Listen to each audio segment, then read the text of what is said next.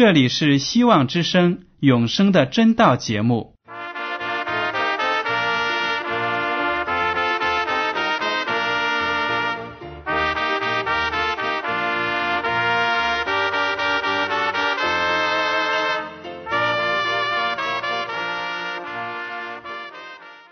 亲爱的听众朋友们，你们好，我是艾德，很高兴今天能和你们在永生的真道这个栏目中见面。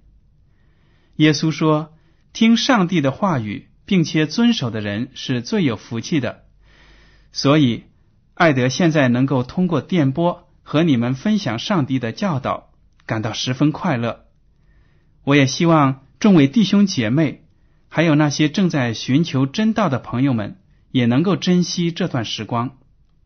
大家不妨在手边准备好纸和笔，将今天讲到的要点和经文章节做些记录，以便过后自己再亲自查考圣经。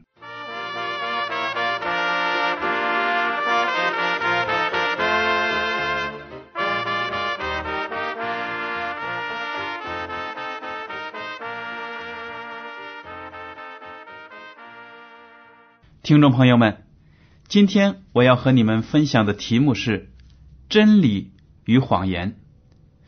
大家都知道啊，说谎在社会中是一种不能够接受的行为，因为很多人都认为说谎是不诚实的表现，是对别人的不尊重，而且呢，谎言往往会伤害到别的人。但是呢，在我们的现实生活中，说谎的行为是非常的普遍的。可以说啊，我们每个人在一生当中都或多或少的说过谎话。您说对吗？还有一些人呢，就认为如果要想做成大的事情，不说谎是不行的。纳粹头目格培尔就有一句臭名昭著的话。他说：“谎言如果说上三遍，就能变成真理。”世界上有很多的人或者政府呢，也都相信这句话。所以我们看到很多政治家撒起谎来是面不改色、振振有词。那么我们就要问了：世界上的这些谎言都是从哪里来的呢？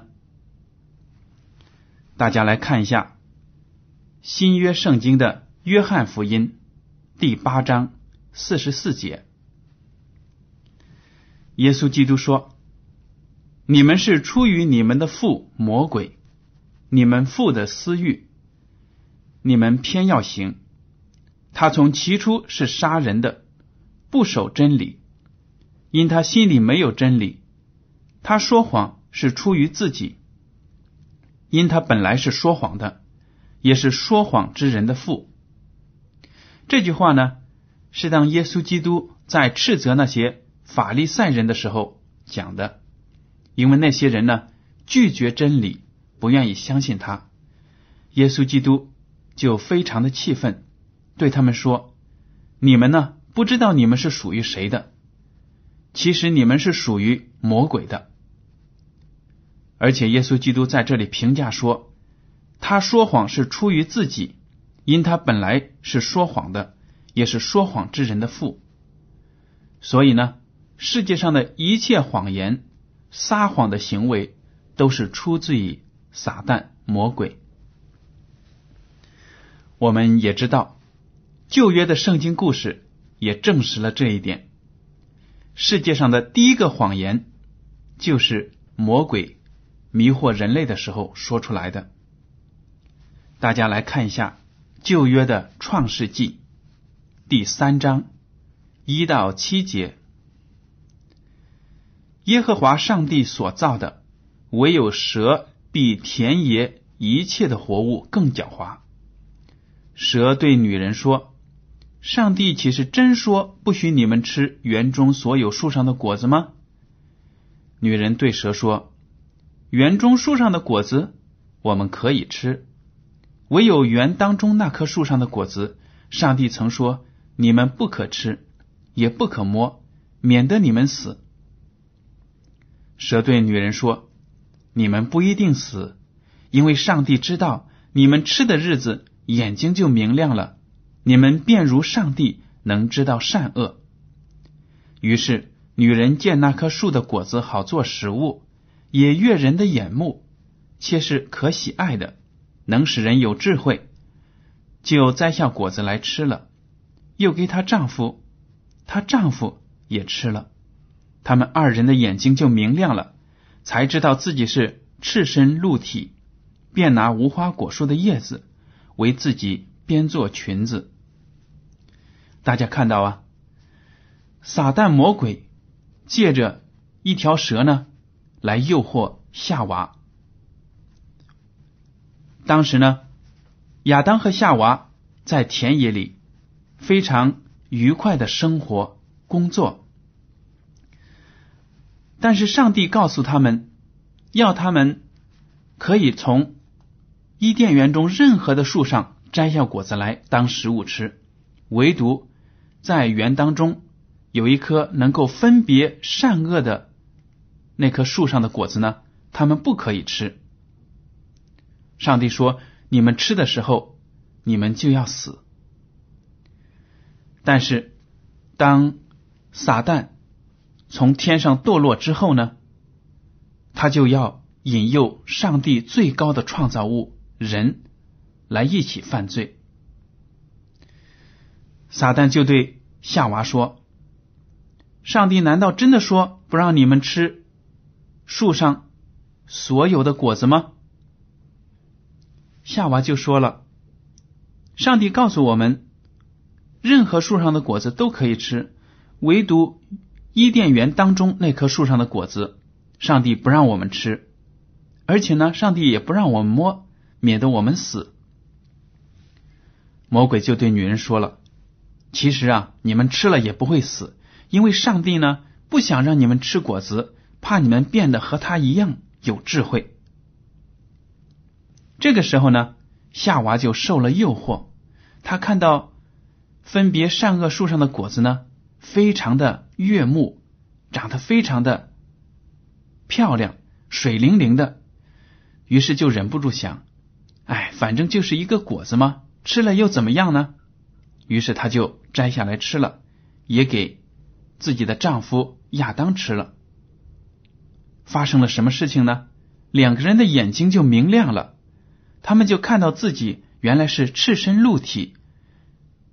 顿时就有了羞耻的感觉，然后呢，就拿树叶子为自己做了裙子，遮盖自己的害羞。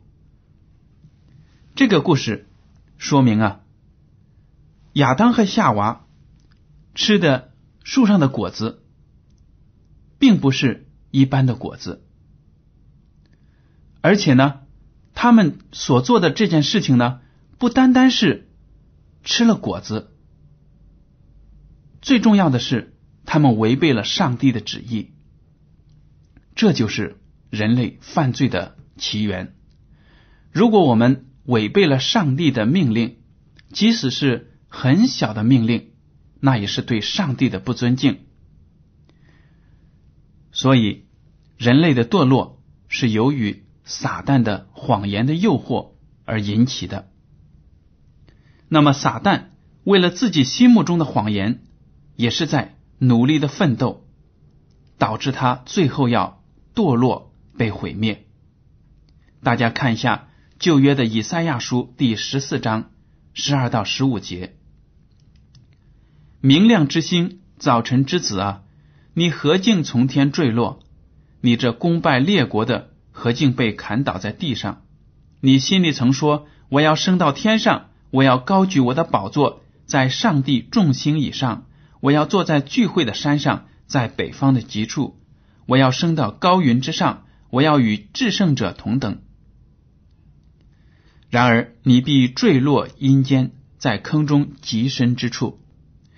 这个预言呢，在旧约的以赛亚书中，它虽然是借着先知的口对一个霸权的王国的预言，但它其实讲的是撒旦。也就是天使路西弗在天庭腐败，败坏堕落的整个过程和它的起因。撒旦作为上帝的天使，为什么会堕落呢？因为他有骄傲的心。他说他要升到天上，他要高举他的宝座在上帝众星之上，而且呢，他要与至上者同等。也就是说呢，撒旦作为上帝创造的完美的天使，但是他却有野心，要与上帝同等，接受其他天使的敬拜。这样骄傲的心呢，就导致了他的失败。我们中国也有这么一句话，就是“谦受益，满招损”。如果一个人谦卑呢？就会对自己有好处；如果骄傲了，就会给自己招致不幸的结果。那么，有的人就问了：上帝为什么要把分别善恶的树放在伊甸园的中央呢？如果没有这样一棵树的话，撒旦也就不可能用树上的果子来引诱人犯罪了吗？其实啊，这句话的本身是把人的犯罪。归咎于造物主上帝，也就是说，责备上帝。要是你不把分别善恶树的果子放在伊甸园的中央，你不告诉他们不要让亚当和夏娃吃树上的果子，也就不会有这样的事情了。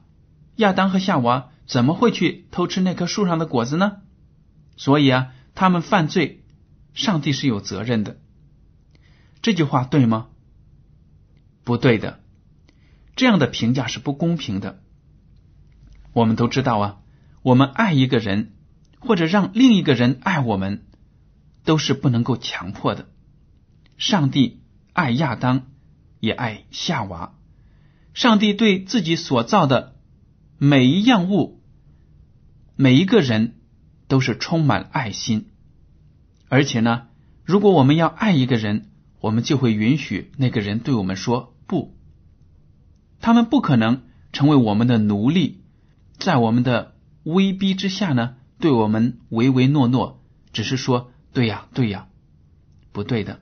如果我们真正爱人，我们就给那个人自由的权利，让他表达自己的意见。所以，我们知道在创世纪中，耶和华上帝把人安置在伊甸园中，让他修理那里的园子。而且呢，不让他吃分别善恶树上的果子，这是为什么呢？大家想啊，如果我们说耶和华上帝爱世人，但是呢，没有给人选择的权利，那么这种爱是不是一种虚伪的爱呢？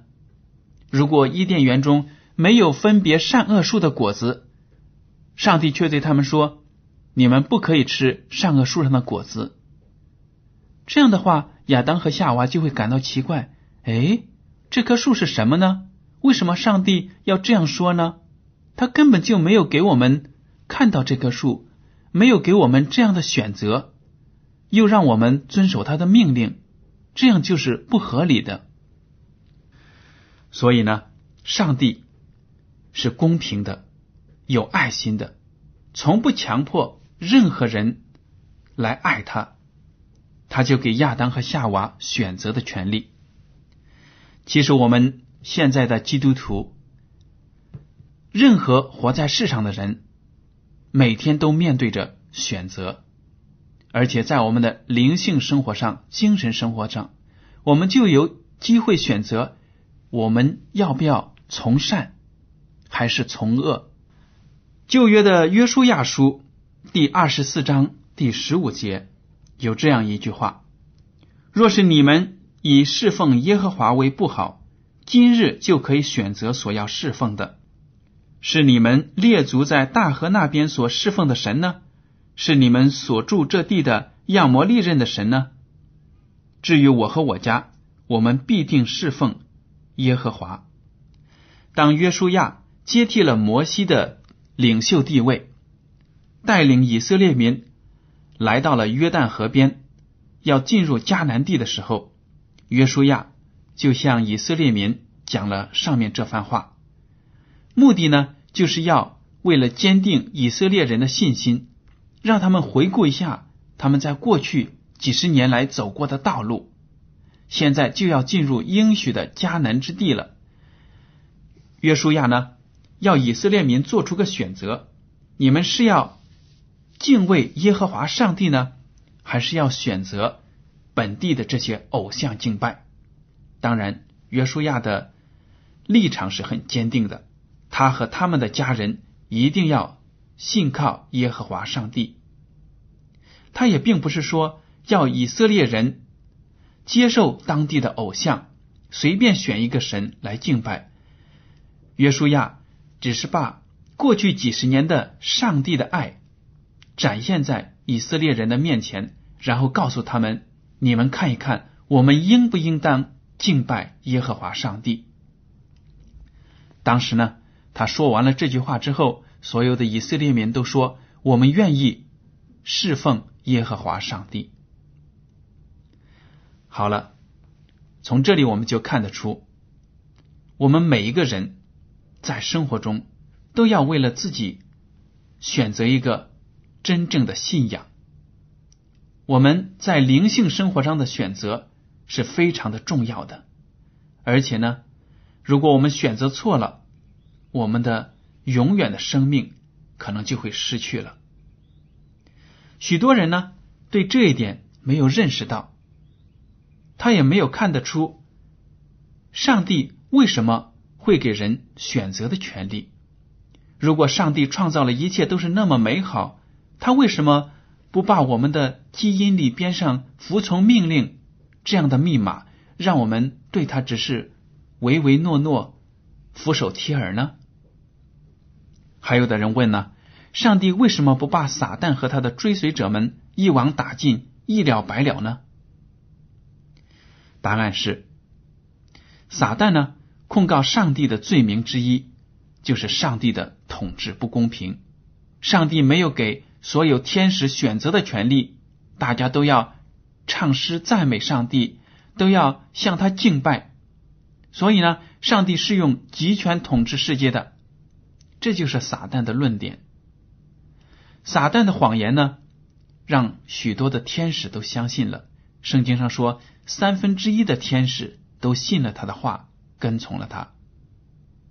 这个时候呢，如果上帝把撒旦一下子就消灭了，当然这样做是非常容易的。但是如果这样做了，那么后果是什么呢？其他的天使就会认为，嗯，撒旦的指责是有道理的。上帝确实不容许异己的意见存在嘛？你看，撒旦只不过说了上帝的坏话。结果呢，就被上帝一下子给消灭了。哎呀，好残忍呢！正是鉴于这样的理由呢，上帝容忍了撒旦把他的那一套理论充分的发挥出来了，好让全宇宙的生灵都看得出撒旦的真面目。事情确实是这样子，我们的地球呢？已经有六千年的历史了。从撒旦开始败坏、引诱人类犯罪，到如今有好几千年的时间。我们地球上的生活怎么样呢？是不是真正在撒旦的影响之下变得非常的美满幸福呢？不是的。我们现在地球上是各样的事情都在恶化。生存环境、生活环境、人心、道德水平都在大大的败坏，这就是撒旦把他的影响带入世界之后，我们的世界所遭受的不幸。当然了，高明的说谎者总会把谎言编造的美丽无比，这样的谎言是需要花时间去辨别的，所以通过这。近六千年的时间呢，我们人类可以看得出撒旦他的险恶用心，他要霸占这个世界，他要毁坏我们。第二次世界大战之前呢，希特勒为了满足自己对权力的野心，声称自己的一切奋斗、一切努力都是为了全体德国人民的利益。他用他那三寸不烂之舌呢，煽动了整个德国，号召全民武装去与四边的国家征战。他把德国的经济不景气和社会上的一切不公平现象都归罪于犹太人，而且不惜动用整个国家机器去消灭所有的犹太人。在第二次世界大战当中啊，六百万犹太人被纳粹德国。用各种残忍的手段杀害了德国人民，在这短短的几年的大战当中得到了什么好处呢？什么都没有，不但没有好处，而且使自己的家园变成了一片瓦砾，亲人流离失所，许多无辜的生命都牺牲了。这就是谎言对人类社会造成的危害的一个明证。那么，与撒旦魔鬼形成鲜明对比的是谁呢？就是我们的耶稣基督。大家看一下《约翰福音》第八章十二节，耶稣说：“我是世界的光，跟从我的就不在黑暗里走，必要得着生命的光。”撒旦是黑暗，但耶稣是生命的光。如果我们得着生命的光，我们就能够脱离黑暗。约翰福音第十四章第六节，耶稣说：“我就是道路、真理、生命，若不借着我，没有人能到父那里去。”耶稣基督是全人类得救的唯一途径。如果不借着耶稣基督呢，没有人能够进天堂享受永生。那么。我们得救的圣徒们呢，将来也会使上帝的名得荣耀，使上帝蒙受冤屈的名得以清白。启示录第十五章二到四节说：“我看见仿佛有玻璃海，其中有火掺杂；又看见那些胜了兽和兽的像，并他名字数目的人，都站在玻璃海上，拿着上帝的琴，唱上帝仆人摩西的歌和羔羊的歌。”说：“主上帝全能者啊，你的作为大在奇在，万世之王啊，你的道途善在诚在。主啊，谁敢不敬畏你，不将荣耀归于你的名呢？因为独有你是圣的，万民都要来在你面前敬拜，因你公义的作为已经显出来了。经过耶稣基督的拯救。”所有的圣徒最后呢，得以来到上帝的天国，在那里，所有得救的人都从内心发出由衷的感激和赞美，因为上帝的公义的作为已经显出来了。为了消灭罪，为了把人从罪恶中拯救出来，上帝牺牲了自己的独生子，让耶稣基督被钉死在十字架上。为所有的人献上了赎罪祭，这样的爱是真正的爱，和撒旦自私害人的本性呢，形成一种鲜明的对比。那么，撒旦和那些堕落的天使们是知道自己的下场，因为他们的下场就是被毁灭。马太福音第八章第二十八到二十九节说。耶稣即渡到那边去，来到加大拉人的地方，就有两个被鬼附的人从坟茔里出来迎着他，极其凶猛，甚至没有人能从那条路上经过。他们喊着说：“上帝的儿子，我们与你有什么相干？时候还没有到，你就上这里来叫我们受苦吗？”这里呢，大家可以看到两个堕落的天使，就是魔鬼呢。附在了人的身上。当一个人被魔鬼占据的时候呢，他就变得疯狂，没有理智。有的时候，我们以为一些精神不正常的人只不过是他脑子里的病，其实呢，是因为撒旦魔鬼的欺骗和占据。也就是说，真的有魔鬼附体了。当然呢，也并不是说所有的精神上的疾病都是由魔鬼附体所引起的。这里呢，两个被鬼附的人就张牙舞爪的在那里威胁路人，而且他们看到耶稣基督就知道他是上帝的儿子。他说：“你来这里干什么？我们的日子还没有到，你就要让我们受苦吗？”从这句话我们就看得出，魔鬼是知道他们的下场的，他们的结局就是被上帝消灭。但是呢？时候还没有到，这两个鬼呢就以为是耶稣基督要来毁灭他们。但是撒旦和一切跟随他的堕落的天使们，知道自己的时间不长了，知道上帝施行审判的时候就要近了。越是在这样紧迫的情况下，他们越是变本加厉的害人，要把一切。能够被毁灭的人呢，都拉下水，将来和他们一同陪葬。彼得前书第五章第八节这样写道：“勿要谨守警醒，因为你们的仇敌魔鬼如同吼叫的狮子，遍地游行，寻找可吞吃的人。”这句话是多么的形象啊！就是说，魔鬼好像一只饥饿的狮子一样。四处的走来走去，如果看到有猎物呢，他就会扑上去，把他们吞吃掉了。亲爱的听众朋友们，我们生活的这个时代呢，是非常的紧迫的时代，因为上帝的最后的审判就要到来了，耶稣基督的复临呢就要到来了，撒旦魔鬼拼命的要。把更多的世人拉下水，但是我们一定要看清这个形势，能够信靠主，从而使自己的生命得救。好了，今天的永生的真道节目呢，到此就结束了。您如果对今天的讲题有什么想法，或者对这个栏目有什么建议，就请写信给我。我的通讯地址是香港九龙。中央邮政总局信箱七零九八二号，请署名给爱德。